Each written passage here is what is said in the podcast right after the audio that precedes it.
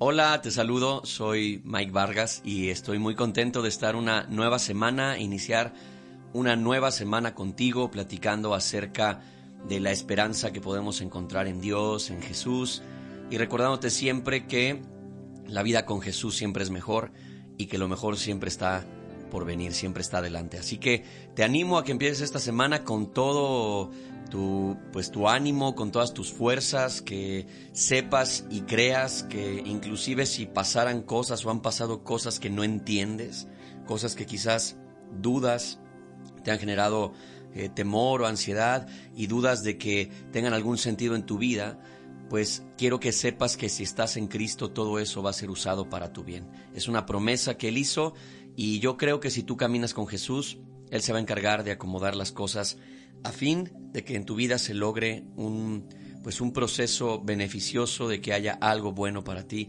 y para la gente que te rodea. Así que ten ánimo, ten mucho ánimo porque Jesús no se ha olvidado de ti.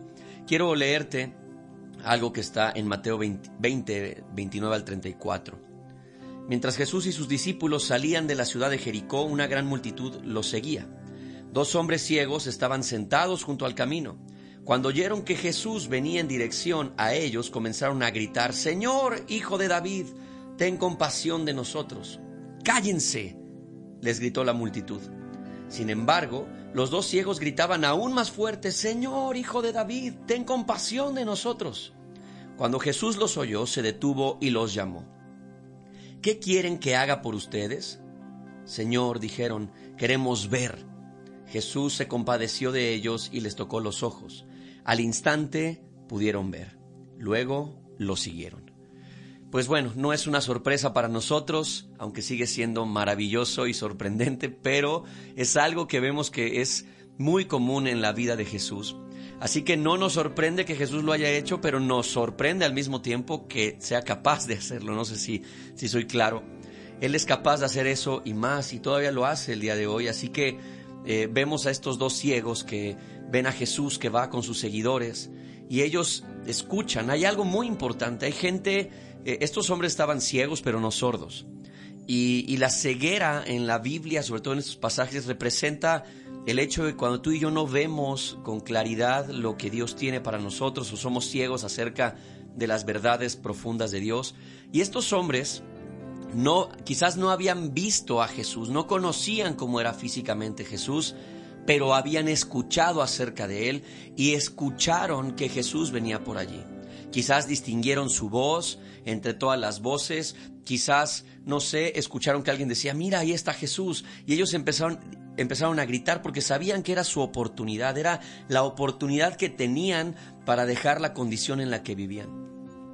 Jesús va caminando, siempre va pasando por nuestras vidas, Él siempre va caminando frente a nosotros, muchas veces interviene en momentos donde tú y yo no lo esperamos. Y, quizás tú y yo no estamos tan acostumbrados a ver actuar a Dios en nuestra vida. Probablemente eh, no, no, sea para ti muy claro de repente ver a Dios actuar en tu vida, pero eso no quiere decir que no puedas escuchar, que no puedas distinguir. Y hoy, hoy, hoy el estar escuchando esto te ayuda a que tú puedas oír a Jesús hablándote y diciéndote, yo puedo cambiar la circunstancia de tu vida. Estoy seguro que, eh, bueno, por lo que he conocido, cuando alguien es débil visual, regularmente cuando hay alguna debilidad en alguno de los sentidos de nuestro cuerpo, vemos que la mayoría de las personas que son débiles visuales o son ciegos, estas personas son muy ágiles en el oído, tienen mucha, su, sistema auditivo se ha perfeccionado, se ha, o sea, ha crecido y entonces yo creo que estos hombres escucharon y distinguieron la voz de Jesús de entre todos, de entre todas las multitudes. Entonces, es importante que tú sepas que a lo mejor, aunque no has visto a Dios actuar en tu circunstancia en este momento, aunque quizás podrías estar dudando de si Él está moviendo piezas, Necesitas cerrar un momento tus ojos, dejar, dejar de ver con tus ojos naturales y aprender a escuchar. Aprender a escuchar lo que te estoy diciendo y lo que otras personas te dirán y la forma en la que Dios te hablará por medio de otros cuando se acerca y te dice Dios te ama, Dios no se ha olvidado de ti, Dios no te va a dejar como estás.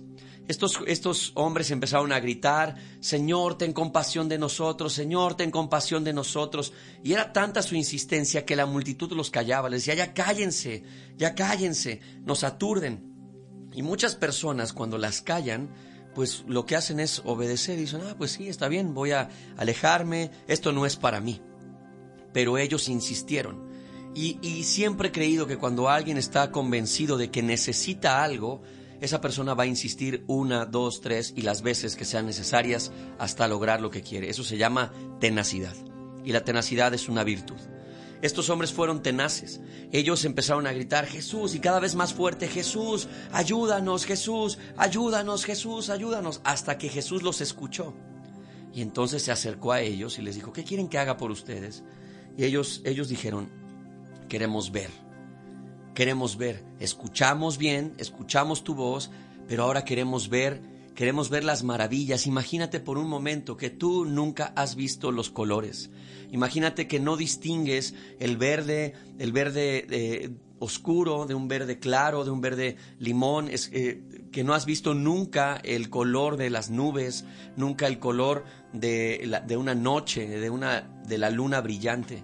¿No? Imagina que ellos no tenían esta posibilidad, se han perdido grandes detalles que para ti, para mí, son a veces eh, o pasan desapercibidos. ¿Cuántas veces hemos visto cosas extraordinarias? Una flor, un pájaro, un animal que tiene ciertos colores y tú y yo podemos distinguirlos, podemos apreciar esos colores. Estos hombres no podían tener eso. Y esto nos enseña que a veces lo que es común para nosotros es un milagro para otras personas. El día de hoy probablemente Jesús ya está haciendo milagros en tu vida, probablemente Dios ya ha estado haciendo cosas extraordinarias en tu vida, pero estás tan acostumbradas, tan acostumbrado a ver eso que, que no lo distingues. Pero si eso sucediera en la vida de alguien que no está acostumbrado, lo agradecería y lo vería como un milagro.